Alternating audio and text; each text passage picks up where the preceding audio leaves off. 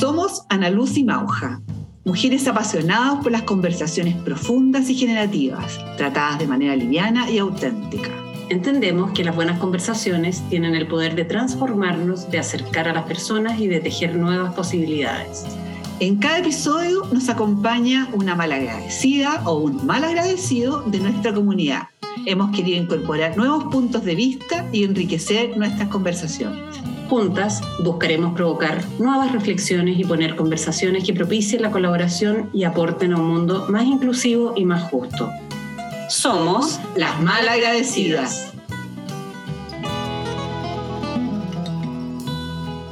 Bienvenidas y bienvenidos a un nuevo episodio de Las Malagradecidas en nuestra segunda temporada. Hoy tenemos una nueva invitada, la Pauli Seguel, psicóloga, coach, emprendedora, mamá de dos hijas y un hijo, una mujer con gran sensibilidad social, una amante de la vida, una conversadora tremendamente asertiva y la única persona a la que le he escuchado decir, me encantan los adolescentes. Y con eso, ¿cómo no invitarla, no? Y aprovechando esta declaración, le invitamos a conversar sobre esta etapa que pone a prueba la salud mental de madres y padres.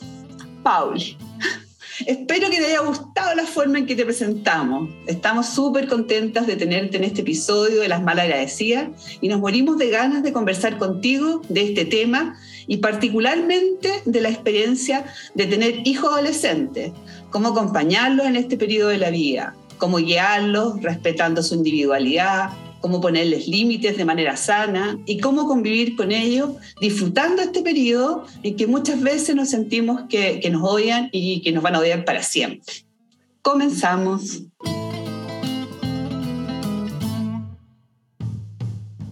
Bueno, Pauli, cuéntanos, eh, ¿te parece esta descripción de ti? ¿Agregarías algo? No, está súper, está súper. Eh, tal vez el énfasis sería distinto, como les decía al principio, yo creo que yo acabo de cumplir 53 y la identidad, yo creo, más importante en mi vida, después de ser adolescente, por supuesto, eh, fue ser mamá. Y, y, yo creo que quien soy hoy como psicóloga y, mi pasión y mi profesión tiene que ver con mi experiencia como adolescente y con mi eh, decisión de ser mamá de tres adolescentes, bueno, hoy adolescente. Entonces, un tema que me puso por todos lados, desde mi historia hasta, hasta mi presente. Muchas gracias por estar acá, Pauli, con nosotras. Y me gustaría preguntarte, ¿qué te motivó a venir acá al espacio de las malagradecidas? Yo creo que lo que dijeron un poco al principio, que es verdad, eh, a mí me encantan los adolescentes y escucho todo el rato en el discurso social, de hecho una muy querida amiga mía me hablaba de los adolescentes, que en algún minuto por supuesto que me los vivo así, pero en general para mí la adolescencia como momento de la vida es increíble. Creo que es un tesoro. Eh, y que tienen muy mala prensa y que tienen muy malas habilidades para acompañar. Muchas gracias, Pauli. Felices de tenerte acá con nosotros. Bueno, malitas. Entonces comencemos con la primera ronda. Pareciera que los adultos se nos olvida nuestra propia adolescencia y nos comportamos con nuestros adolescentes como si nuestro paso por esta etapa no hubiera tenido todos los altos y bajos eh, propios de esta edad. Les propongo que partamos haciendo memoria. ¿Cómo fuimos nosotras de adolescentes? ¿Qué hemos aprendido acerca de la adolescencia y de ser adolescente? Me gusta esta pregunta, Mauja. Muchas gracias, porque yo soy de aquellas que declara que los adolescentes son aborrecentes. ¿ah? y, y, además entiendo que no se les pasa a los 20, sino que se les pasa como a los 30. Entonces ya es una cosa de largo aliento, pensando que yo tengo una hija de 19 y que me puede quedar por mucho rato. Entonces, empezar a recordar de dónde viene mi adolescencia qué pasó cuando yo era adolescente me conecta con otro espacio. Así que gracias por la pregunta. Eh, yo me viví la adolescencia muy bien portada. Eh, yo sentía que mis papás eran muy viejos. Ellos me tuvieron cuando tenían 40 y 36, que hoy día son unos jóvenes. O sea, me, me, perdí la juventud de mis padres por yo pensar que eran muy viejos. Y cada cosa que yo decía, pedía permiso, algo me decían, no, porque me voy a morir, no, porque me va a dar un ataque. Entonces siempre me lo viví pensando que si yo hacía algo que, que les llevaba la contra a los papás, efectivamente se iban a morir. Y las veces que hice algo que ellos no quisieran, llegaba, veía si respiraban y después me aliviaba. Entonces me la viví con harta culpa, el hecho de poder transgredir los espacios que me daban ellos. Y de adulta ya empecé a conquistar espacios, que significó tener una adolescencia no trabajar, yo creo tardía, que, que me duró hasta el año pasado, yo creo. Algo así. Eso sí que le he superado, ¿ah? Sí, no sé. no está claro. No está claro. ¿Y tú, Pauli? Yo la adolescencia la recuerdo muy bien porque de hecho la, la viví acá, mis inicios en la Rayán, donde estamos ahora en este espacio precioso que nos invita a la Mauja. Y, y fue bien bonita porque eh, desde los 10 años que empieza la adolescencia con los cambios puberales y tal, yo estaba muy solita, comilla, mis papás trabajaban, entonces hacíamos lo que teníamos que hacer, quizá un poco como tú, en la luz bien ordenada. Y, y, fue un espacio para bajar al río, para conectarme conmigo, para escuchar discos, para estudiar, parejito, bonito, bonito, como una etapa de encuentro bien fuerte conmigo misma y de también de ver los cambios que iban pasando. O sea, yo recuerdo estar leyendo en mi cama de guata y de repente sentir un dolor en el pecho. Y dije, ¿qué es esto? Tengo unos cositos. Exacto, y, seguro era el botón mamario, pero ese espacio yo lo fui descubriendo en la soledad de estar leyendo un libro, de estar conmigo misma. Y bueno, y ya hasta los 14, que fue suave, porque ahí a los 14 me puse peleadora, peleadora, peleadora, peleadora, con mi mamá. Y bueno, y ahí empieza como la adolescencia profunda y los desencuentros y las peleas y querer romper el statu quo. Puedo seguir hablando, dime tú. No, bueno, vamos, vamos construyendo entre las tres. Yo les voy a contar que mi adolescencia no fue tan bien portada como la de ustedes.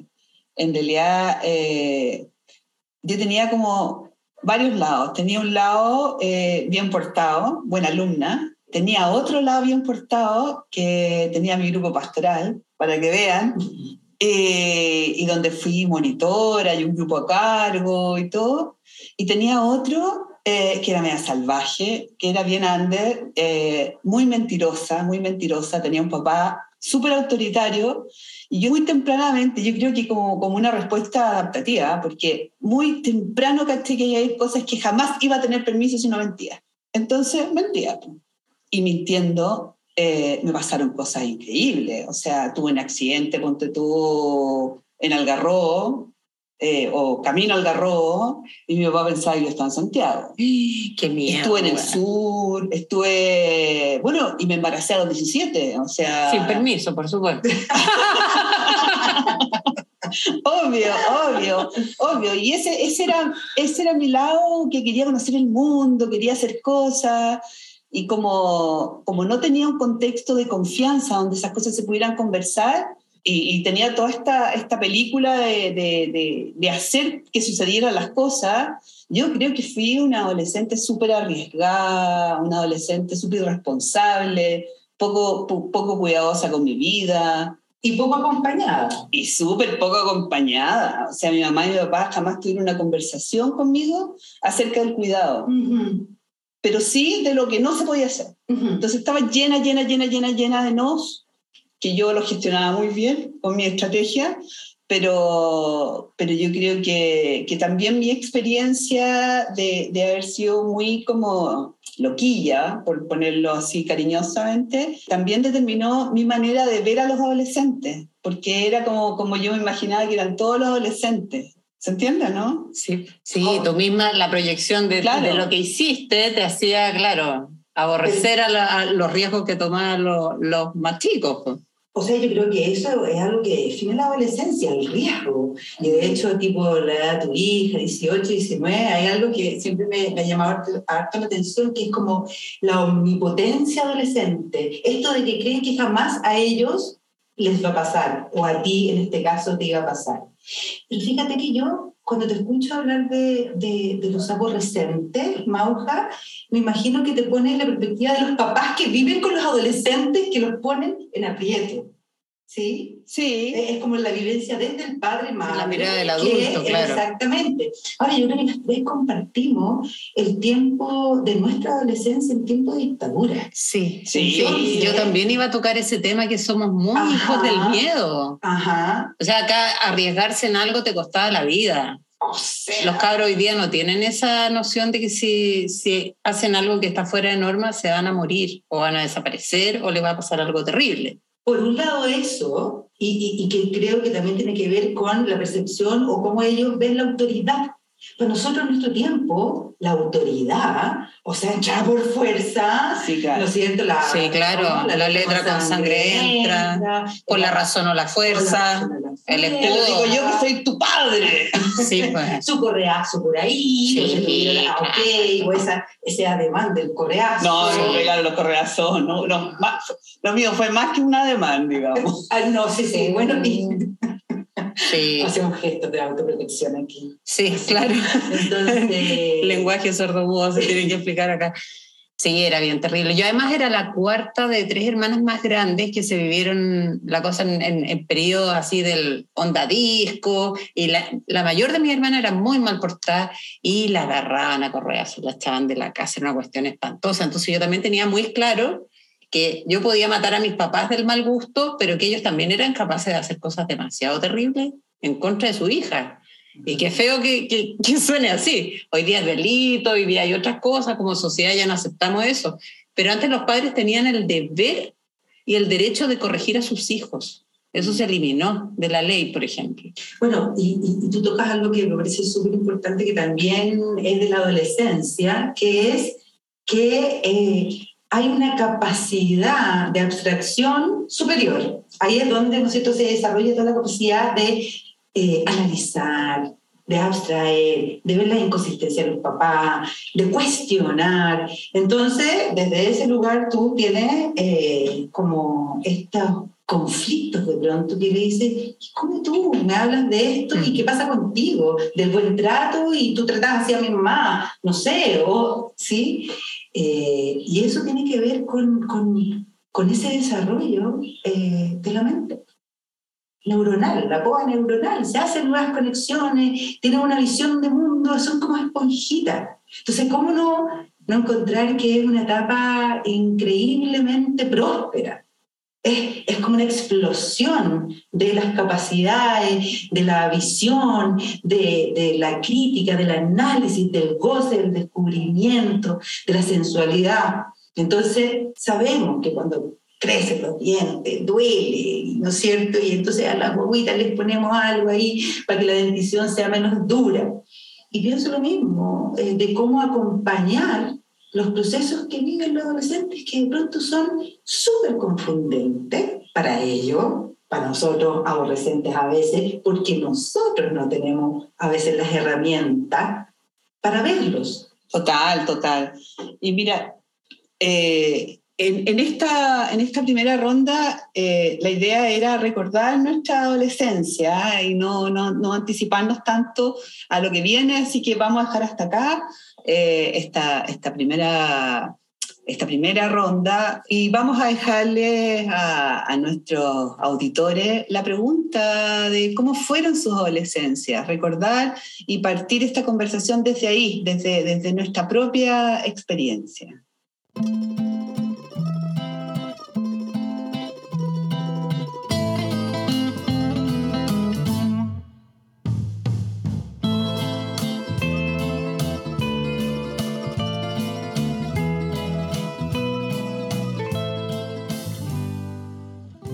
Segunda ronda.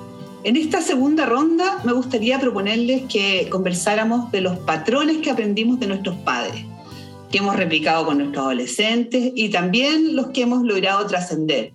¿Qué cosas que hacemos los padres eh, hace que sea más difícil el paso de los adolescentes por esta etapa?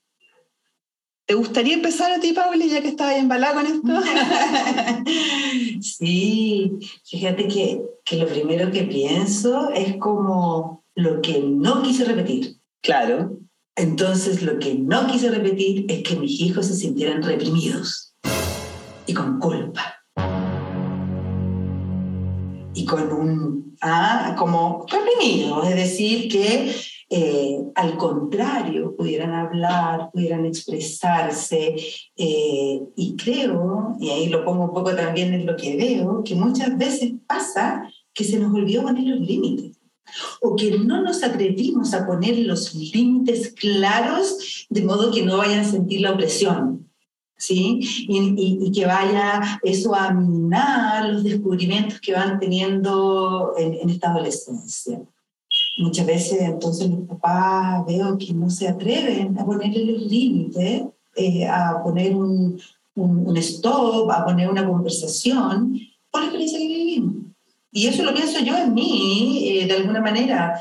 Yo creo que, que, que, con el papá eh, los criamos con bastantes claridades, si bastantes, pero algunas fundamentales. Pero nosotros nunca fuimos a castigar y fueron haciendo sus caminos más o menos bastante autónomos. Pero también, eso que decías tú, de pronto cuando aparecía la posibilidad de poner un límite, si había una transgresión muy fuerte, que en general nunca me ha pasado con los cabros, era el temor a que nos odiaran para siempre. Qué buena. Yo creo que acá siempre está eso pendular, ¿eh? de haber sido como, eh, nosotros fuimos bien reprimidas, entonces tratamos de hacerle todo lo contrario a nuestros hijos. Y lo que a mí me pasó con la mía, por ejemplo, eh, falta de estructura mía. O sea, yo abrí con ella un proceso de exploración y siento que más bien la apuré a que ella fuera naturalmente descubriendo. Instalé conversaciones, le preguntaba esto de ser diferente y ella siempre me tenía que estar explicando, mamá, los niños de mi edad, quinto, no sé, once, lo único que queremos es ser iguales porque ella quería la zapatilla que tenía la amiga y le decía, pero si lo más choro es ser distinto. Entonces ella me decía, pero para ti es ser distinta. Yo me puedo matar si soy distinta. Quiero ser igual a todas porque quiero pertenecer. Entonces, ese juego a mí, ella me dio una enseñanza maravillosa en esto. Y la otra cosa que ella necesita autoridad, necesita estructura. Y yo siempre la crié con esta cosa de ir a su ritmo, crianza muy respetuosa, muy lo que se hace ahora sin, sin hacer mucho caso a cuántas horas tenían que dormir, cuánto tenían que aprender, cómo tenían que hacer, qué no tenían que hacer, como que naturalmente se fuera regulando. Entonces, eso le generó harta ansiedad. Y yo, por ejemplo, salgo todavía a la casa y dice, mamá, ¿vas a volver? sí, sí, vivo acá. Pero como que me siente tan libre, tan llena de muchas posibilidades que cree que yo estoy de paso. Al menos así se lo he transmitido. Entonces, es bien feroz, yo creo. Pero mira qué lindo. Eh, como ella te va mostrando lo que va necesitando también cuando en esta adolescencia y cuando, no sé, somos padres y madres, no sabemos mucho. Como es, actuamos bastante desde el instinto, desde lo que traemos y tenemos un poquito más de conciencia o queremos mirarnos un poquito más, podemos ir eh, calzando, alineándolo con los niños. Pero ellos muestran. Entonces, disculpa, así. Sí, no, es que yo estaba pensando que para eso se necesita madurez. Yo, yo tenía un hijo adolescente a los 30 y en realidad estaba muy perdida. Escuchando poco, como eh, sin, sin, sin, tener esa conexión para saber lo que él necesitaba, sino más bien como desde, desde el deber ser, como hablábamos en el, en el episodio de la maternidad, como by the book, así, esto es lo que hay que hacer, ¿sí? Y si aplica o no aplica, y si a este personaje que tenemos de hijo, eso le sirve o no le sirve, para mí no era tema. Y yo creo que eso, el, el, el, enfrentar la, la, la, madurez de los hijos con madurez, no, eh, hace, una hace, una, diferencia gigantesca, porque después me di la, la adolescencia de unos hijastros eh, y fue súper distinto. Súper Tú estabas ahí más. Yo estaba grande. otro lugar. Eh, lo, lo, miraba hasta, hasta divertido, así como, como, como su proceso de, de, de crecimiento, eh, porque, porque tienen cambios en todo sentido, cambia, les cambia el cerebro, les cambia el cuerpo, les cambia su para frente a la vida, les crece la nariz, les crece la pera, les crece no sé qué, o sea, es una cosa rarísima, rarísima, muy difícil de sostener, pero, pero, pero lo pude mirar desde un lugar mucho más compasivo, como con amor, como con entendiendo que lo que le estaba pasando no era fácil. Mm, qué lindo. como mucho más empática. Y, a ti y, y- y también en tu experiencia de acompañar. Ahora era más fácil porque ya tenías esta madurez que hablas. Y pero recursos. po. Pero cuando estuviste con tu niño siendo una lolita, o sea, aló, colgado. Colgadísima, colgadísima. Sí, y, con, y, y sin tener estos referentes que me podrían haber ayudado, porque tampoco había tenido unos padres que me dieran como buenos patrones. Entonces, así como dejando acá, porque si no van a decir pobrecita. Eh, eh, la, la idea de que en realidad uno sobrevive, los hijos sobreviven, eh, este, este, este es un proceso en el que, el que se, al, al que se pasa, digamos, pero, pero es un, un tema bien importante y creo que, que las nuevas generaciones que tienen hijos más grandes, eh, o sea, siendo más grandes, Más adultos, más adultos, te tardan la van, claro, van a, van a ser mejores padres de adolescentes, pienso yo. Ay, yo tengo mis ¿Quién dudas ahí, ¿Quién fíjate. sabe? Sí, ¿sabéis por qué? Porque están muy en la crianza respetuosa, muy de manual, donde los niños hacen lo que quieren, comen lo que quieren, y en el momento de la adolescencia se tienen que enfrentar con ya, nosotros somos los papás, o sea, acá ya hagámonos cargo de que esta persona tiene que ir para alguna parte. Entonces, no sé si los millennials los millennial de hoy estén como preparados para ser hijos o padres, así como que van a ser co-socios en esta cosa, no sé, no me lo imagino muy, muy, mucho más preparados que lo que nosotros estuvimos. Yo creo que se van a perder igual. Ay, yo no sé, yo, o sea, de hecho yo creo que no quieren ni tener hijos, o sea, lo Claro. que escucho que son tan conscientes que dicen, ¿sabes qué? Realmente traer a los niños del mundo, este mundo que le estamos dejando, la verdad que prefiero que no. Y eh, en ese sentido yo pienso, sí, y hasta qué punto se pueden poner demasiado estrictos con esas nuevas miradas como de, ¿no es cierto?, Eh, del respeto a los ritmos, un poco lo que decías tú, Sí. Analu, un poco lo que decías tú, y perderse de darle ciertas claridades Exacto, que al cierta final del día lo que hacen exactamente es eh, permitirles explorar en lo que les va pasando, pero sabiendo los márgenes Claro. sabiendo los márgenes, y eso no significa que vayan a ser tratados como posiblemente su correazo tuvimos o con un grito, no, porque hoy día ellos saben que son personas sujetos de derecho y por lo tanto el respeto, más allá de que seas mi madre o mi padre, está dado por ser persona. Y si te respeto es porque has ganado un lugar en mi vida y en mi corazón que te lo asigno. Mm. Acá la letra con Sangre entra no Mm. aplica. Sí. ¿Sabes qué otra cosa pensé yo a propósito de esto de los millennials también? Que como se hacen asesorar por un pool de profesionales para todo. Porque yo tengo amigas que tienen hijos chicos y cuando le duele el oído consultan a cinco pediatras y de ese van al especialista en oído izquierdo y está en observación y la acá es como recuperar la fe en que uno es el papá y uno es la mamá y, y sabemos. Habremos olvidado, no sé, pero tenemos que en algún minuto que quedarnos con una decisión y tomar, apropiarnos del rol de padre y madre. Yo, yo creo que esa va a ser la dificultad con estos cabros cuando tengan hijos adolescentes. O sea, de hecho, me hace tanto sentido lo que tú dices, porque de alguna manera, ¿qué le estamos transmitiendo a los niños llegando a los cinco especialistas? a, a tercerizar, no sé, bueno, Ansiedad, también, Ansiedad, a no, a no vivir los miedo. procesos, miedo, ansiedad. Entonces, a que todo está fuera de norma, bueno, todo, todo genera una alerta. No sé. Pero yo creo que van a tener mejor autoestima. Ah, eso sí. Y yo creo que tener una buena autoestima, pucha que te sirve en la vida. Sí, pero, pero ¿dónde está el faro? Aquí el consejo para los papás, así como... Eso lo dejamos En para la- tercera ronda. Claro, porque en algún minuto hay que ponerse mala onda, que es lo que los millennials no quieren con los niños, ni con las mascotas, ni con los amigos. Nosotros- yo no soy millennial, soy No, boomer. no, nosotros no somos, nosotros no somos No. boomer, weón. nosotros somos generación No, por favor, X. No, pero los Z son los perdón. X. No, X. nosotros somos generación X. Según X. algunos somos X, según otros somos boomers. Ok, ok. yo- A mí mi hija cuando me X. insulta me dice boomer. Los boomers son de la posguerra. Mi mamá era boomer. sí, pues. sí, sí. Pero lo que quería decir, disculpa, Ah, era que nosotras, nuestra generación, es la que temió muchas veces de poner límite. Sí. Sí, Porque pusieron- ahora- nos ajá. pusieron muchos límites. po. Ajá, y nos fueron aplastando con ciertos deberes Claro. seres, bueno, no, no en todo, pero en general. En la mayoría, sí, claro. Sí. sí. Bien, así estamos llegando al final de esta segunda ronda con esta preguntita. ¿eh? ¿Qué hacemos los padres que hace más difícil el paso de los adolescentes por esta etapa?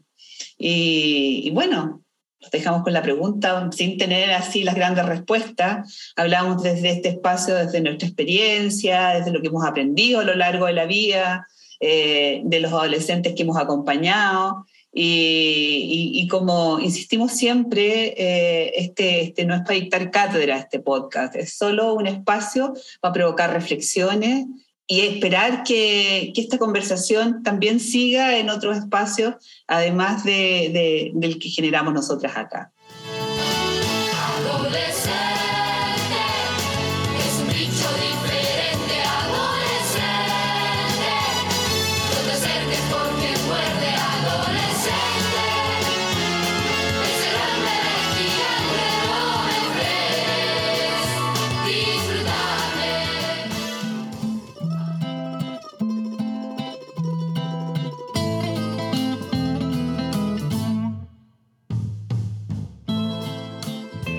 Ya estamos en el tercer bloque.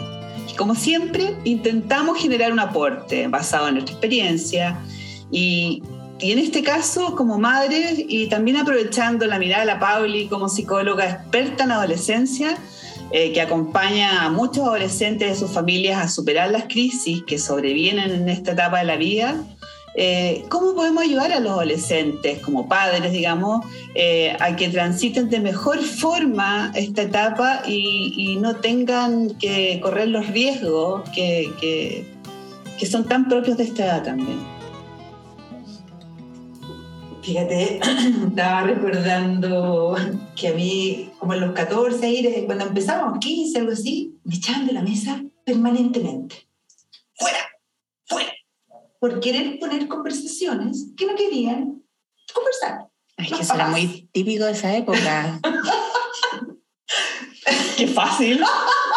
fuera, fácil, fuera. ¿Ya? Ok. Eh, a todos también me decían malagradecida mis amigas, porque me decían, eres una malagradecida. Tenía unos papás cariñosos, una pareja que se adora, se conversa en la mesa, se comparten los quesitos después de la mesa, nos invitan a la casa. ¿Qué pasaste? Una malagradecida. Y sin embargo, claro, cada experiencia es distinta. Y si bien tuve unos papás exquisitos, también pasamos momentos súper difíciles. ¿Cuál fue aquello que yo veo hoy día en la consulta que necesitan y aquello que yo viví echándome de fuerte ahí?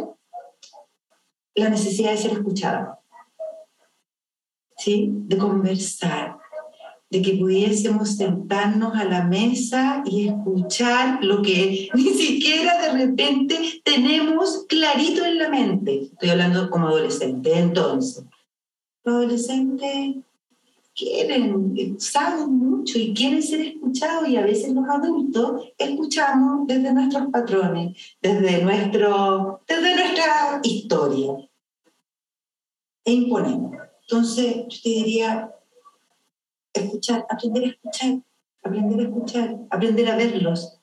Nos da mucho susto, porque no comprendemos los cambios que ellos mismos tienen. Mm. O sea, la generación fluida, la sexualidad eh, fluida, las nuevas masculinidades. Eh, decían por ahí, ¿están seguras mujeres que estamos preparadas para convivir con las nuevas masculinidades? Entonces yo veo en los adolescentes deseos por explorar muchas cosas distintas que de pronto no están en mi marco mental y no, yo no las comprendo. Entonces se hace de repente más difícil. Es que yo creo que eso es clave, ¿eh? entender que eh, estas personas adolescentes van a vivir, están viviendo otro mundo muy distinto al mundo que vivimos nosotras. Entonces, tampoco nuestras recetas tienen para qué servir, o sea, puede que no sirvan para nada, para nada. Entender que el mundo está cambiando, que sus desafíos son distintos, que sus relaciones son distintas, eh, creo que es vital para poder acompañarlos. ¿ah? O sea, a mí me, me parece que otra, otro punto importante es no anticiparse, es, es, pensar que como es así ahora, va a tener una vida X de adulto. No sabemos tampoco qué vida va a tener, pero yo escucho y creo que yo también lo pensaba, eh, ¿qué va a hacer si no estudia ahora? Eh, ¿Qué va a hacer si no es obediente? ¿Qué va a hacer si no tiene disciplina? Porque yo había aprendido que eh, esta vida se transitaba con disciplina. Entonces, sí, y, y, yo creo que es como mi, mi, mi, gran fortaleza, es que soy una persona disciplinada y lo aprendí desde muy chica. Entonces, que, que, que, que mi hijo no estuviera ni ahí con la disciplina, a mí me parecía terrorífico, porque era lo que yo sabía que era lo que servía en la vida, ¿te Pero, pero más bien tenía el ojo en lo que no tenía y, y no en lo que sí tenía. Y creo que el, el poner el ojo en su fortaleza eh, hace toda la diferencia. En estos hijastros que comentaba hace un rato, por ejemplo, la, la chiquitita era buena para la pataleta, buena para la pataleta es chica, y, le duraron las pataletas muchos años, muchos años así de, era, era tremenda, tremenda, tremenda. Y fíjate que esa fuerza después la canalizó en la gimnasia. La verdad es que era, era una gimnasta brillante porque era, y le daba y le daba esa misma, esa, mismo, esa misma fuerza que tenía cuando, cuando lloraba y lloraba y era capaz de llorar dos días seguidos. Eh, y su padre pensaba que, que se iba a tirar por la ventana. Esa misma la usaba para hacer ejercicio, la usó y la usó para estudiar, y la usó, esa, misma fortaleza que en realidad era una fuerza eh, y una determinación increíble, los que la rodeaban no la tenían tan clara, fíjate. Creo que yo, que tenía cierta perspectiva, que no era la madre ni el padre, eh, lo podía ver con más facilidad. Decía, aquí hay algo fantástico, algo, algo que, que, que, sin duda la va a llevar a un nivel superior de la vida. Es que, es que, eso que apunta, e, eso es cuando vuelvo a, lo que te sorprendió a ti. ¿Cómo no me va a gustar la adolescencia o ser testigo acompañante de esas semillitas que empiezan a florecer y tú no sabes incluso muy bien cómo, claro. muchas veces, pero que advierte y presencia esa sabiduría, cuando acompañas y cuando habilitas que eso suceda, ¿sí? Y eh, eclosiona, eclosiona una vocación, eclosiona una inquietud, eclosiona un interés, y si entonces tienes gente que te apaña, que te acompaña, ¿sí? Eh, Pucha, eh, puede salir la gimnasta, el poeta, la doctora, da lo mismo que, ¿no? Pero el encuentro con aquello que van descubriendo. Ahora, yo creo que lo más difícil para nosotros los adultos, no sé qué piensen ustedes, sostener esa emocionalidad tan intensa. Sí, a mí me agota eso. me agota eso y me, agota la, me agota la condición de lunática y porque yo soy igual. Y mi nivel de intensidad también me agota y ella lo tiene. Entonces, una cosa que me acuerdo de las primeras peleas con amigas. Oye, me pasó esto con mi amiga. Y yo, odiémosla, nunca más entré a la casa. Pasaban dos minutos y llegaba la niñita, estaba ahí, abrazada con ella y yo me sentía traicionada. Sentía que había perdido mi tiempo, que había sufrido, que estaba agotada. Y así me pasaban muchas cosas. Entonces, esta cosa de estar en el superlook, que a rato está bien, que a rato está mal, súper agotador, súper agotador. Y lo otro, eh, como consejo, esto de la escucha y seguirle los ritmos, pero además ellos vienen con una serie de datos de cómo son los adolescentes, por ejemplo, hoy día que experimentan sexualmente, que experimentan con drogas, que tienen mucho espacio para la experimentación. Y mi hija me dice, me da miedo, yo no soy así, me siento presionada a probar, no quiero. Y yo le digo, sigue tu ritmo, anda más lento. Ayer me llamaba, por ejemplo, de un cumpleaños, que era el primer cumpleaños con gente de la universidad. Mamá, estoy un poquito tímida, no conozco a nadie. Y yo, ánimo, si yo estuviera ahí, te elegiría como mi amiga porque eres súper buena onda, ya, vamos, dale. Es como todo lo contrario. Entonces, eh, me pone a mí también en una posición de estar mucho más centrada, tratando que no la tengo que detener, sino que tengo que ir ahí para allá, para acá, meciéndola en sus cosas, ahí. Yo no sé si ella es contraria, porque lo que yo veo en la consulta es un nivel de timidez que tiene que ver con la ¿Sabes lo que yo creo? Se hace el choro. No, que quizás lo, lo, que puede ser es que tú construiste una relación de confianza y ella sabe que puede contar contigo. Con esta mamá que es intensa, que es locaria y que está. Claro. ¿Sí? Y que habilita. Porque muchos muchos cabros les pasa exactamente lo mismo. De hecho, cuando es tanta la ansiedad y tanta la timidez, llegan a consultar. Claro.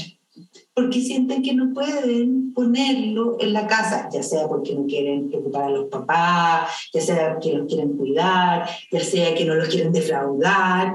Pero aquí, por lo menos lo que tú me estás diciendo, qué bonito. Oye, es que- que sí, Eh, sí. Perdona, que esa es otra cosa, porque tú estás hablando con una naturalidad que lleguen a consultar y no, ahora es un recurso, ahora eh, muchas Ahora no amigas está el mías, estigma social tampoco. muchas amigas mías me dicen, oye, ¿conocías alguna psicóloga adolescente? Sí, la Pauli. Pero, La pero- mejor. la mejor, pero yo creo que todas mis amigas en algún momento se lo han planteado.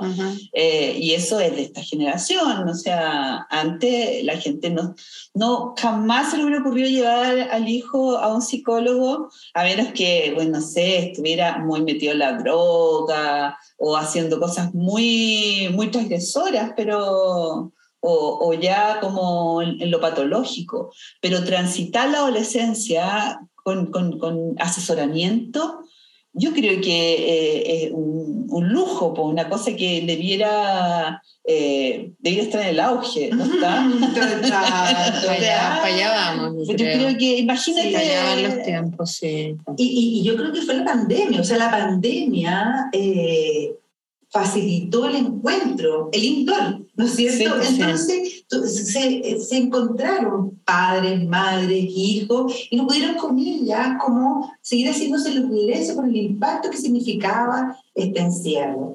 Y ahí fíjate que eh, muchas veces son los padres que llevan a consultar al hijo, Mm. porque es una pregunta que, que para mí es súper decidora y es bonita. ¿Quién está motivado para venir de día para acá? Sí. Ah, tú le preguntaste. Es lo Sí, primero, o sea, ¿quién, quién pidió la hora? No, no, no textual, no quién llamó, sino Claro. ¿quién, quién quiso venir? Y ahí se hace una conversación súper distinta. Y cuando es la madre quien quiere venir, ¿no es cierto? La escuchamos. Y cuando es el joven, ahí damos la posibilidad, ¿no es cierto?, que la mamá se quede o el papá, o seguimos conversando solito. Y mira, cuando conversa, cuando se da esta conversación con mamá e hijo presente, o papá e hijo presente, es un catalizador que, que ya en esa conversación cambia mucho, porque se escuchan con respeto, porque se dan el tiempo. No, es muy bonito. Entonces, muchos padres han consultado preocupados porque han visto que sus hijos no duermen, claro, la pantalla, etcétera, o están con mucha ansiedad. Eh, y muchos jóvenes también, y muchos adolescentes quieren hacerse cargo de no seguir pasándolo mal. Y los papás apañan, Ah, padres, qué- madres. qué bueno. Sí, sí, sí. Qué bueno, qué bueno tener esos recursos hoy. ¿eh? Y bueno, cerramos acá este, Mm. este, este bloque. Nos quedamos con muchas conversaciones, con muchas ganas de, de- de seguir conversando esto, eh, que creo que es bien determinante para los adultos del mañana. O sea, transitar una buena adolescencia no es trivial. Yo creo que ojalá que podamos dejar a nuestros auditores también como eh, conectados con eso, como la importancia de escucharlos, la importancia eh, de generar buenas conversaciones, espacios de confianza y también consultar profesionales cuando, cuando sea necesario. Así que los dejamos con eso.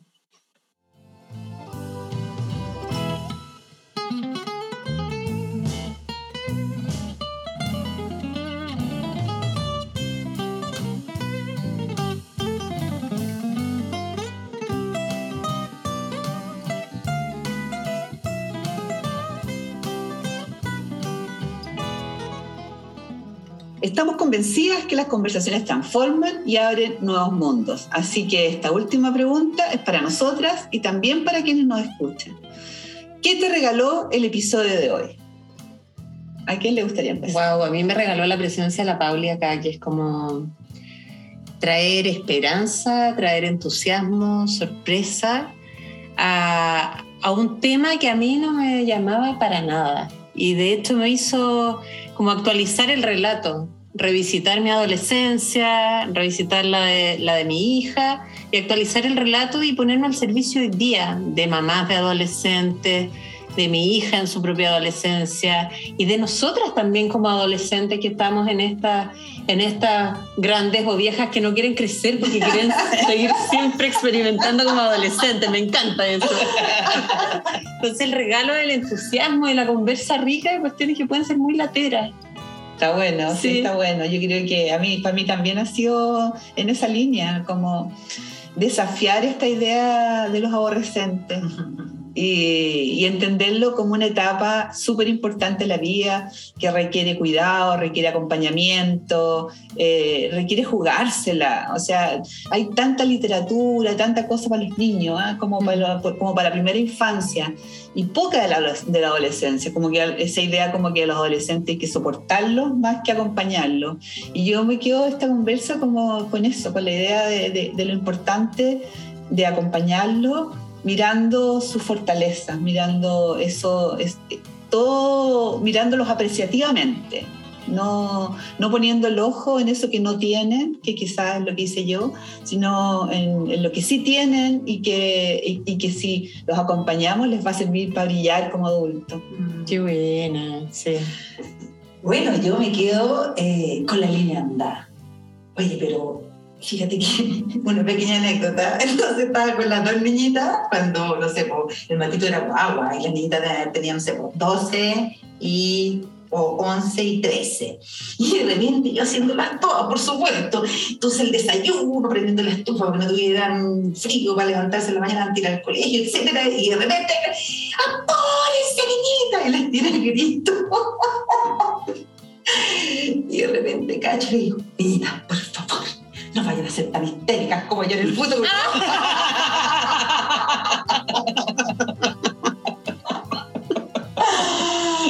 Dios mío, entonces.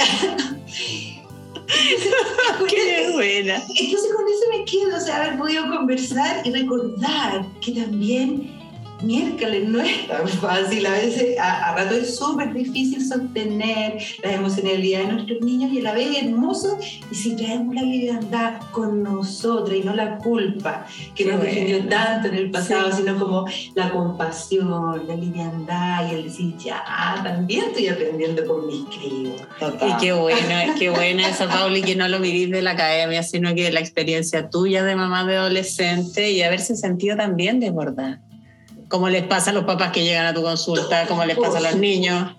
Mi hija me dice, ¡Ah! me estoy poniendo igual que tú. y nos reímos, ¿cachai? Nos reímos porque no es un insulto, es como, de verdad que yo no quiero ser así y es, sí. Bien. Y, aquí llegamos al final de este nuevo episodio de Las Malagradecidas, hablando de los adolescentes, riéndonos, eh, tomando eh, esto con, con, la máxima liviandad y aprendiendo, aprendiendo juntas. Así que esa es la invitación.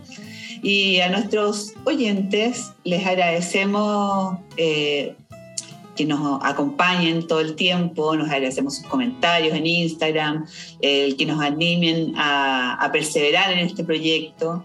Te agradecemos mucho, Paulina, que hayas aceptado nuestra invitación y te animaras a conversar, eh, aclarando que no le gustaba esto, no le gustaba la exposición. Aclarando que es tímida, que no quiere aparecer. bueno, usted saque su propia Menos mal, no mejor hablar. Ahora va a ser Paulina y sus malagradecidas. Exactamente. Bien, si conoces a alguien que pueda servirle este episodio, eh, puedes recomendarnos y también compartirlo de Spotify, es súper fácil. Y les recordamos que suscribiéndose al podcast y siguiéndonos en las redes sociales nos ayudan a mantener este espacio. Hasta la próxima semana. Chao, chao. Bye.